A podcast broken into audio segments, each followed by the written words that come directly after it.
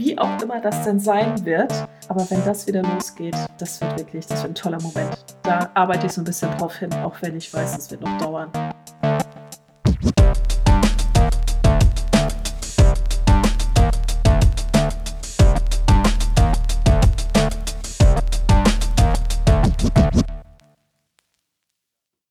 Moin und herzlich willkommen zu einer neuen Folge Systemrelevant mit mir, Kai Anders und Marco Maas. Guten Abend oder guten Tag, je nachdem, wann wir hier so gehört werden.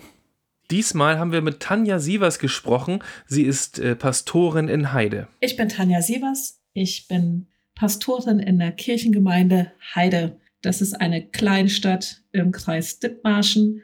Unsere Kirchengemeinde ist relativ groß mit 10.500 Gemeindegliedern. Wir sind hier fünf Pastoren, mehrere Mitarbeitende. Ja, das ist so das, was bei uns so los ist. Ich bin hier ganz normal Gemeindepastorin mit einer 100% Stelle seit mittlerweile zehn Jahren. Zehn Jahre in der Kirchengemeinschaft in Heide, da wollten wir erstmal wissen, wie Ihr Alltag als Pastorin aussieht. Also es ist ja so, Kirchengemeinde lebt ja von Gemeinschaft und zwar analoger Gemeinschaft in der Regel. Wir haben ja viele ältere Menschen bei uns in der Gemeinde, die zu Gruppen und Veranstaltungen gehen, gern Gottesdienste besuchen, zum Gemeindekaffee und was es alles so gibt. Wir bieten ganz normal Sonntagsgottesdienste an und Dienstagsgottesdienste und all das ging von einem Tag auf den anderen nicht mehr. Da mussten wir uns dann ja irgendwie drauf einstellen, wie wir damit umgehen und haben uns da ein bisschen was überlegt. Und ähm, wie sieht die ähm, Gemeindearbeit jetzt gerade speziell mit Älteren äh, zu Zeiten von Corona aus? Es fing ja erstmal damit an, dass wir überlegt haben, was machen wir mit den Senioren und Seniorinnen, weil das war für uns so die erste Gruppe, wo wir dachten, oder oh, müssen wir uns irgendwas überlegen, die können sich nicht einfach so weiter treffen, wenn das eine Risikogruppe ist. Davon haben wir, wie ich schon eben sagte, eine ganze Menge Leute, die hier unterwegs sind bei uns in der Kirchengemeinde und haben als erstes gesagt, pass mal auf, ihr trefft euch erstmal nicht mehr und wir melden uns, wenn wir meinen, das geht wieder. Da sind wir auf großes Verständnis gestoßen. Das war für alle in Ordnung. Die halten jetzt untereinander telefonisch Kontakt und bauen sich gegenseitig auf und gucken, dass es gut klappt und jedem das noch gut geht. Damit fing das an. Dann mussten wir am 13. März kam, glaube ich, vom Kreis die Ansage, dass nichts mehr stattfinden darf. Innerhalb von zwei Tagen überlegen, wie machen wir es mit dem Gottesdienst. Den haben wir dann erstmal einfach ausfallen lassen und haben danach dann überlegt, auf digitale Gottesdienste umzuschwenken. Und seitdem nehmen wir Podcasts auf, untermalen die mit Bildern aus unseren Kirchen und das läuft ganz gut. Also wir sind da einigermaßen überrascht. Das hören und sehen sich auch ein paar Leute an. Das gibt auch Rückmeldungen von der Gemeinde, die sich freuen, dass sie unsere Stimme hören und gern mitsingen und mitbeten. Das ist für uns total neu, aber anders, wirklich anders als sonst. Podcast in der Kirche, das hört sich spannend an. Wie kann ich mir solch einen Audiogottesdienst vorstellen und wo ist der Unterschied zu einem normalen Gottesdienst? Auf jeden Fall haben wir eine Form, die deutlich kürzer ist als der normale Gemeindegottesdienst. Also der Podcast dauert in der Regel so 20 Minuten mit einer kleinen Auslegung zum Text. Es geht natürlich oft um die Zeit gerade und Isolation ist oft Thema und solche Sachen. Haben einen Psalm mit drin, ein Gebet, Vater unser Segen, Musik und Lieder unser Kirchenmusiker ist da ganz aktiv, der hat seine Chöre aktiviert, dass die ihm auch Lieder einsingen. Und er hat das dann übereinander gelegt, so dass wir zum Beispiel der Herz auferstanden, er ist wahrhaftig auferstanden zu Ostern, hatten wir 50 Stimmen, die parallel gesprochen haben. Das war natürlich irgendwie toll, dass dann die Gemeinde auch beteiligt ist und nicht nur wir Hauptamtlichen da irgendwie rumkaspern und was sagen. Ich habe Teamer und Teamerinnen, das sind Jugendliche, Ehrenamtliche, gefragt, ob die Lust haben, Gebet zu schreiben. Das haben die dann geschrieben und eine erwachsene Ehrenamtliche hat das dann aufgenommen. So in der Art machen wir das. Wir fragen immer mal, wer hat Lust, was mit einzulesen. Also so langsam kommen wir da ganz gut rein, dass wir auch Leute noch fragen und nicht selbst alles machen müssen. Ich habe gerade mal geschaut auf der Website und habe mir mal eine Predigt angehört. Das ist sehr lustig. Die beginnt tatsächlich mit Orgelmusik und wir hören dann äh, die Pastorin, wie sie ihre Gemeinde und die Leute an den Bildschirmen begrüßt. Man sieht ja auch nicht mehr, ob die Leute irgendwie reagieren auf einen, wenn ich sonst predige. Ist es natürlich anders. Da merke ich, da sind Sätze, das bleibt hängen oder da denken die nochmal weiter. Das sehe ich jetzt alles nicht, das ist klar. Und überlegt dann, wie könnte das sein, dass sie das anspricht? Und wir kriegen jetzt aber Rückmeldungen ja per Telefon oder per E-Mail, was die nochmal angesprochen hat und wie dankbar sie sind, dass wir das überhaupt machen. Davon lebe ich dann im Augenblick von der Rückmeldung durch die Gemeinde. Wir können ja auch nicht alle erreichen, das wissen wir ja auch. Also es sind ja gerade die Älteren doch eher analog unterwegs. Da fehlt uns noch irgendwie der Zugang, wie wir das machen können. Da haben wir zu Ostern dann einen Ostergruß per Karte geschickt zu den Leuten, die uns sehr verbunden sind und in die Pflegeheime. Und da haben wir der Osterandacht zum selberfeiern mit reingelegt, sodass sie dann für sich Gottesdienst feiern können. Ganz, ganz analog mit Zettel. Zettel und Postkarte. Online-Gottesdienste, Podcast-Gottesdienste, die normale Post.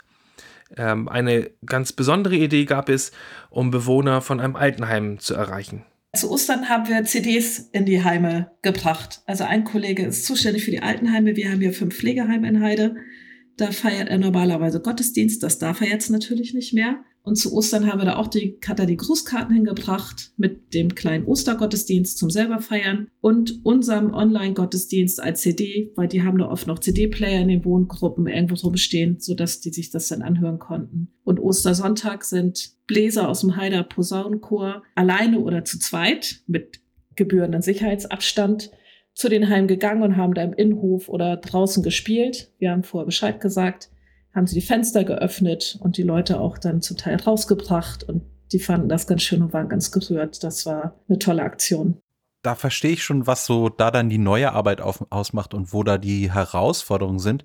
Ähm, aber was macht denn so eine Pastorin sonst so gerade in Corona-Zeiten? Für mich ist tatsächlich gerade Seelsorge ein viel größeres Thema als noch vor ein paar Monaten, dass ich wirklich direkt bei den Leuten anrufe viel mehr oder Letztens, als wir die Karten verteilt haben, bin ich auch ein bisschen rumgefahren und habe nochmal geklingelt. Bin nie reingegangen natürlich, sondern den Sicherheitsabstand gehalten, um nochmal zu gucken, wie geht's den Damen, den älteren Damen denn eigentlich oder Witwen, wo ich vor ein paar Monaten die Ehemänner beerdigt habe, nochmal gefragt, wie es denen geht. Da hatte ich ehrlich gesagt sonst oft keine Zeit zu. Das nimmt jetzt mehr Raum ein. Das finde ich eigentlich ganz schön. So blöd das alles ist, die ganze Zeit, merke ich gerade, mein Grundauftrag als Pastorin ist Seelsorge und die findet jetzt vermehrt statt. Ein Teil der Seelsorge ist auch die Trauerbegleitung. Mein Großvater ist jetzt in dieser Corona-Zeit gestorben und äh, ich selbst habe gemerkt, äh, wie blöd das ist, wenn man äh, plötzlich nicht zur Beerdigung kann, wenn man nicht trauern kann mit der Familie, wenn ähm, die Beerdigung ähm, auf, ein, auf, auf eine bestimmte Anzahl von Gästen beschränkt ist und ähm, wie war es denn da bei euch? Also wie, wie war der Ablauf? Mit wie vielen Leuten? Wer durfte kommen und so? Ich war gar nicht da. Ich war gar nicht da. Es waren ähm, zehn Leute nur zugelassen und äh, mein Großvater hatte viele Kinder und damit waren das waren die zehn Leute schon voll, hm. so dass keine Enkelkinder oder Urenkelkinder oder sonst wer da zur Beerdigung gehen konnten und meine Eltern waren da, aber ähm, die Beerdigung selbst äh, war, stand dann, fand draußen statt natürlich. Es war zum Glück gutes Wetter. Mhm. Und ähm, es gab aber keine, keine Trauerfeier in dem Sinne, wie man das kennt. Oder äh, kein, kein Beisammensein danach. Hattest du überlegt, da trotzdem hinzufahren?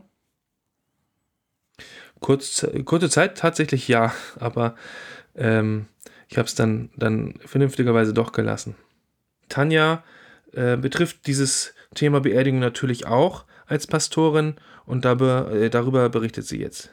Also in Dithmarschen ist es der engste Familienkreis, ist die Definition. Also es gibt keine Anzahl an Personen. Das finden wir auch ganz gut. Aber in der Regel sind es höchstens zehn Leute, die da auftauchen zu den Trauerfeiern. Auch da mussten wir uns ja von einem Tag auf den anderen umstellen. Das haben wir dann auch gemacht und in Zusammenarbeit mit dem Bestatter und der Friedhofsverwaltung da einen guten Weg gefunden, dass wir das zumindest noch so würdevoll wie irgend möglich hinkriegen. Wir sind draußen vor der Kapelle in der Regel auf dem Friedhof und gehen dann mit der Gemeinde zusammen zum Grab und da ist dann die Beisetzung des Verstorbenen entweder im Sarg oder auch in der Urne. Und bis jetzt habe ich ganz viel Verständnis bei den Angehörigen erfahren, die dankbar sind, dass überhaupt was stattfinden kann, weil auch das stand ja eine Zeit lang zur Debatte, ob das überhaupt noch geht, weil das ein typischer Übertragungsort ist, Trauerfeiern und in Italien wohl auch nachweisbar, dass da die Priester Corona fröhlich weiter übertragen haben und davon nichts wussten. Von daher ist es echt ein heikles Thema. Inzwischen mache ich auch die Trauergespräche fast alle nur noch per Telefon. Das ist ganz seltsam. Aber wir stellen uns darauf ein und bis jetzt hat das gut geklappt und die Angehörigen sind wirklich verständnisvoll. Und wir besprechen trotzdem, was für Musik wir dann noch hören. Und es ist klar, dass wir nicht singen, weil das dann ja wieder um Atmen und überhaupt und Übertragungswege geht aber besprechen, wie das Leben des Verstorbenen war, was ihm wichtig ist und was ich noch sagen soll. Und ich versuche das Ganze zu deuten und da eine würdige Trauerfeier hinzukriegen. Zum Glück spielt im Augenblick das Wetter mit. Wir sind ja wirklich nur draußen und haben seit einem Monat Spitzenwetter. Es scheint fast immer die Sonne und das macht es immerhin etwas erträglicher. Ich gehe jetzt auch dazu über, die Angehörigen zu bestärken, dass sie die, die nicht mitkommen können und dürfen, nochmal animieren, vielleicht nochmal einen Brief zu schreiben oder irgendwie sowas, dass die anderen da mitnehmen können und mit ins Grab legen können, um immerhin irgendwie beteiligt zu sein an dem ganzen Abschied. Ein gemeinsamen Abschied äh, zu feiern ist äh, eine große Aufgabe. Auch das äh, Ganze drumherum einer Beerdigung für eine Pastorin. Äh, aber genauso ist es auch ein, ein wichtiger, äh, eine wichtige Feier im Leben vieler Menschen äh, zu heiraten. Ja, wäre bei mir jetzt auch eigentlich im Sommer der Fall gewesen, dass wir nochmal die richtige Feier nachholen. Ähm, weil standesamtlich haben wir es letztes Jahr gemacht und dieses Jahr sollte im Sommer das große Fest bei uns stattfinden mit 100 Leuten, wie sich das so gehört auf dem Land. Ähm, aber dann kam Corona und wir haben es jetzt auf nächstes Jahr geschoben, weil, also wir haben es im April, glaube ich, abgesagt, weil die Lage so völlig unvorhersehbar war und keiner wusste, wie es weitergeht. Und jetzt hat mir der Betreiber der Location, hat uns gerade geschrieben und hat gesagt, ja, ihr könnt doch kommen, die Lockerungen sind jetzt da, zwar mit weniger Leuten und alles draußen, aber wir sind da recht zuversichtlich. Und ich sehe das irgendwie anders. Also wir nehmen heute am 10. Mai auf und äh, irgendwelche Lockerungen sind wieder in Kraft getreten. Ich denke mal, das wird nochmal wieder äh, den ganzen Weg auch zurückgehen, dass wir wieder mehr in Lockdown kommen, als es jetzt dann sind. Ja, mal abwarten, mal gucken. Aber auch Tanja berichtet, ähm, dass die Trauung, die Zahl der Trauungen oder der Anfragen auf jeden Fall gesunken ist. Anfragen, die ich hatte, in den Dörfern hier dann rund um Heide, in den Kirchen von Heidern, davon sind jetzt fast alle inzwischen abgesagt, weil die gar nicht mehr feiern. Weil die gesagt haben, was soll das da? Die, die Verwandtschaft kann nicht kommen, man kann sich nicht nahe kommen, man kann sich nicht umarmen, man kann nicht wirklich entspannt feiern die sagen, dann machen wir es nächstes Jahr. Also das ist tatsächlich rapide runtergegangen, die Trauanfragen. Und das wird eher abgesagt. Taufen auch überhaupt gar nicht, finden gar nicht statt. Und die Familien sagen das entweder jetzt gerade ab, weil die auch überlegen, Mensch, die Großeltern dürfen nicht mit, weil die zur Risikogruppe gehören oder sonstiges. Ähm, wir planen ein Tauffest im Kirchenkreis für den 20. Juni in Büsum an der Nordsee. Aber da wissen wir noch nicht genau, ob das stattfinden kann. Wir hoffen das sehr und warten jetzt gerade ab, wie die neuen Empfehlungen und auch dann ja Ansagen aus dem Kreis und von der Bundesregierung sind, wie es überhaupt weitergeht. Aber zurück zur Seelsorge. Abgesagte oder vertagte Trauungen, nur wenige Leute bei den Beerdigungen und generell eine ungewisse Zukunft für viele. Viele sind in Kurzarbeit oder haben sogar ihren Job verloren. Hm, Seelsorge ist heutzutage wichtiger denn je. Aber wie klappt das mit der Abstandsregelung? Ja, im Augenblick läuft alles telefonisch an Seelsorge. Ich habe hier ziemlich direkt, als es anfing mit Corona und den Konsequenzen daraus, so hatte ich auch das Gefühl, wir haben das noch gar nicht so richtig überblickt, was das eigentlich heißt, habe ich gleich beim Probsten und auch bei den Kollegen angefragt, ob wir nicht noch eine Seelsorge-Hotline einrichten wollen hier für unseren Kirchenkreis Dithmarschen. Die gibt es jetzt seit Mitte März und ist täglich erreichbar unter einer Telefonnummer. Da machen ganz viele Kollegen und Kolleginnen von mir mit. Jeder übernimmt einen Tag den Dienst. Da wird die Nummer umgeleitet aufs eigene Handy. Und wenn jemand den Bedarf hat zu sprechen, dann kann er da anrufen. Das ist vor allen Dingen vom Gefühl her am Wochenende der Fall, wenn so die anderen Kanäle irgendwie nicht zu erreichen sind. Ja, das ist mir ganz wichtig. Die Nordkirche hat inzwischen auch eine Seelsorge-Hotline eingerichtet. Also da läuft inzwischen ganz viel. Und anscheinend sind die Dithmarscher so ganz stabil. Die brauchen das nicht so dringend. die am Garten können einmal rausschreien oder rufen dann doch die Eltern oder die Kinder an oder so. Ich glaube, hier sind auch insgesamt ganz gute familiäre Strukturen, auch dass die Leute irgendwie aufgefangen werden. Das ist auch das, was ich oft höre, dass von den Älteren gerade, ne, dass die Kinder kommen zum Einkaufen und den Einkauf vor der Tür abstellen natürlich und dass man viel telefoniert, auch mit Bekannten. Aber es scheint hier noch so kleinteilig zu sein, dass das im Großen und Ganzen das System an sich noch greift. Marco und ich, wir waren früher bei den Pfadfindern in Eutin und äh, auch in Heide. Bei der Kirche gibt es eine Pfadfindergruppe und uns hat interessiert, was die denn jetzt im Moment so machen. Jetzt sind ja gerade eh Osterferien, ne? Da sind eh keine Gruppenstunden. Aber die hatten hier so ein, zwei, drei Gruppenstunden online gestellt, wo die Pfadfinder irgendwie so ein paar kleine Übungen machen konnten, so Knoten machen und sowas, was man halt so macht. Und planen eigentlich das Zeltlager, von dem noch keiner weiß, ob es stattfinden wird. Und ältere Pfadfinder, Jugendliche und junge Erwachsene, die haben sich hier mit gemeldet für die Nachbarschaftshilfe zum Einkaufen und ähnliches für ältere Leute. Das läuft alles über unsere Jugendmitarbeiterin, die das Ganze koordiniert und sich da kümmert. Ja, ich finde das toll, ne? Das sind so ganz andere Begegnungen auf einmal so zwischen den Generationen. Die begegnen sich ja sonst nicht so oft. Und jetzt klingeln die da mal und stellen da dann den Einkauf vor die Tür. Also das finde ich irgendwie auch ganz schön. Da passiert richtig was. Also und äh, neben den Pfadfindern gibt es natürlich auch noch die ganzen Konfirmanden, die jetzt in der im Mai, glaube ich, sind die ganzen äh, Konfirmationen, die stattfinden, für die ja dann auch ein sehr wichtiges Erlebnis und nicht nur, weil die ganze Kohle aufs Konto kommt. Ähm, deswegen die Frage, wie finden denn Konfirmationen statt oder finden die statt?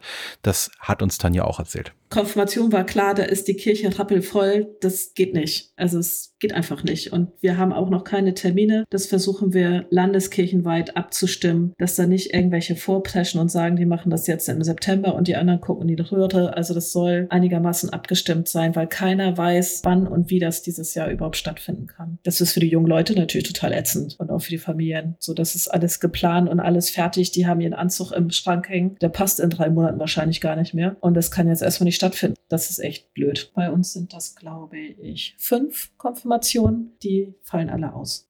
Heute war der Tag, wo die Kirchen unter großen hygienischen Auflagen und Sicherheitsabstanden und all so ein Kram wieder öffnen durften. Der erste Tag von Gottesdiensten. Bei Marco, du wohnst direkt neben der Kirche. Genau, wir haben eine Kirche direkt gegenüber und da war heute Morgen auch ein Gottesdienst, der Open Air stattgefunden hat. Und eine, ich glaube, sieben- oder zehnköpfige Gemeinde hatte sich dann versammelt und ähm, äh, Lieder gesungen und die Predigt gehalten. Und das war auch sehr lustig, dass eine Anwohnerin vorbeikam und den Pastor angeschimpft hat, was er denn jetzt da draußen machen würde, dass das ja Lärmbelästigung sei und so. Und er hat dann erzählt, dass er jetzt eine Predigt macht und dass es jetzt die Gemeinde sei, die sich versammelt habe und so. Äh, der Gottesdienst war kürzer ähm, als sonst, aber ich glaube, es waren alle Bestandteile da, die man so braucht für so einen Gottesdienst. Aha, und ich kann hier aus Itzehoe berichten, hier gab es auch einen ganz besonderen Gottesdienst. Ähm, Corona sei Dank haben wir nämlich jetzt seit kurzem wieder ein Autokino. Und heute am Sonntag, ähm, an dem Tag, wo wir heute aufzeichnen, äh, gab es also einen Gottesdienst im Autokino tatsächlich, äh, mhm. übertragen über das Autoradio. Also es war vorne ein äh, Pastor, der oder ja, die Kirchenleute, die was äh, ähm, die Predigt gehalten haben und äh, die äh, Kirchgänger oder Kirchfahrer in diesem Fall saßen also alle in ihrem Auto und ähm, haben das dann aus dem Auto verfolgt. Auch eine ganz spannende Geschichte. Und Tanja freut sich auf den Tag, an dem die Kirchen wieder öffnen. Ich habe das Gefühl, das wird jetzt erstmal die nächsten Wochen so bleiben, wie es gerade ist. Viel telefonieren, auch Telefonkonferenzen mit den Kollegen, um sich abzustimmen und Telefonkonferenzen mit den Kollegen, um überhaupt mal zu hören, was jeder gerade so macht und wie es einem geht. Das finde ich auch wichtig. Wie geht es den anderen eigentlich? Man trifft sich ja nie. Trauerfeiern, das wird so weitergehen. Wir werden weiter digitale Gottesdienste produzieren bis zu dem Moment, wenn wir endlich die Kirchen öffnen dürfen und wieder Gottesdienst feiern dürfen darauf freue ich mich ehrlich gesagt schon sehr. Wie auch immer das denn sein wird, aber wenn das wieder losgeht, das wird wirklich, das wird ein toller Moment. Da arbeite ich so ein bisschen drauf hin, auch wenn ich weiß, das wird noch dauern. Das war das Gespräch mit Tanja. Äh, wenn ihr als Zuhörer auch in systemrelevanten Jobs arbeitet und uns ein bisschen erzählen wollt, wie sich der Alltag für euch so gestaltet, sagt uns gerne Bescheid. Schickt eine E-Mail an. Kai, du bist dran systemrelevant Podcast in einem Wort at gmail.com. Und äh, wir sind aber auf, auf allen möglichen Social Media Kanälen zu finden. Und bis zur nächsten Folge. Abstand halten.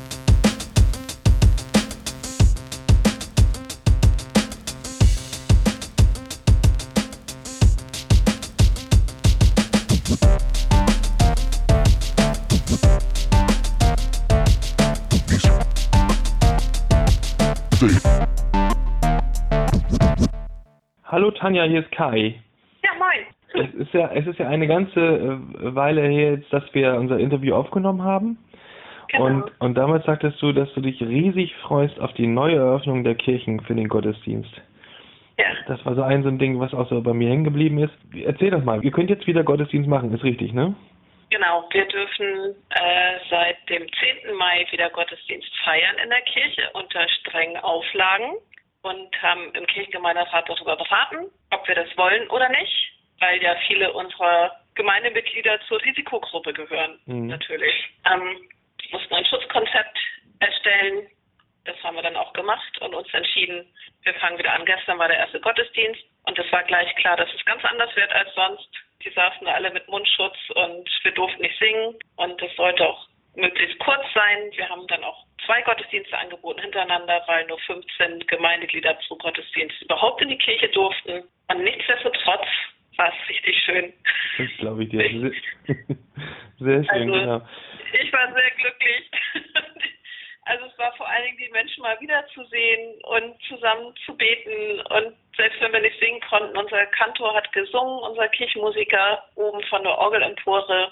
Es war ganz berührend. Also wir, die wir da waren, waren uns einig, auch wenn das echt hohe Hindernisse und Hürden sind, die wir gerade zurücklegen müssen. Trotzdem war es gut, dass wir es gemacht haben.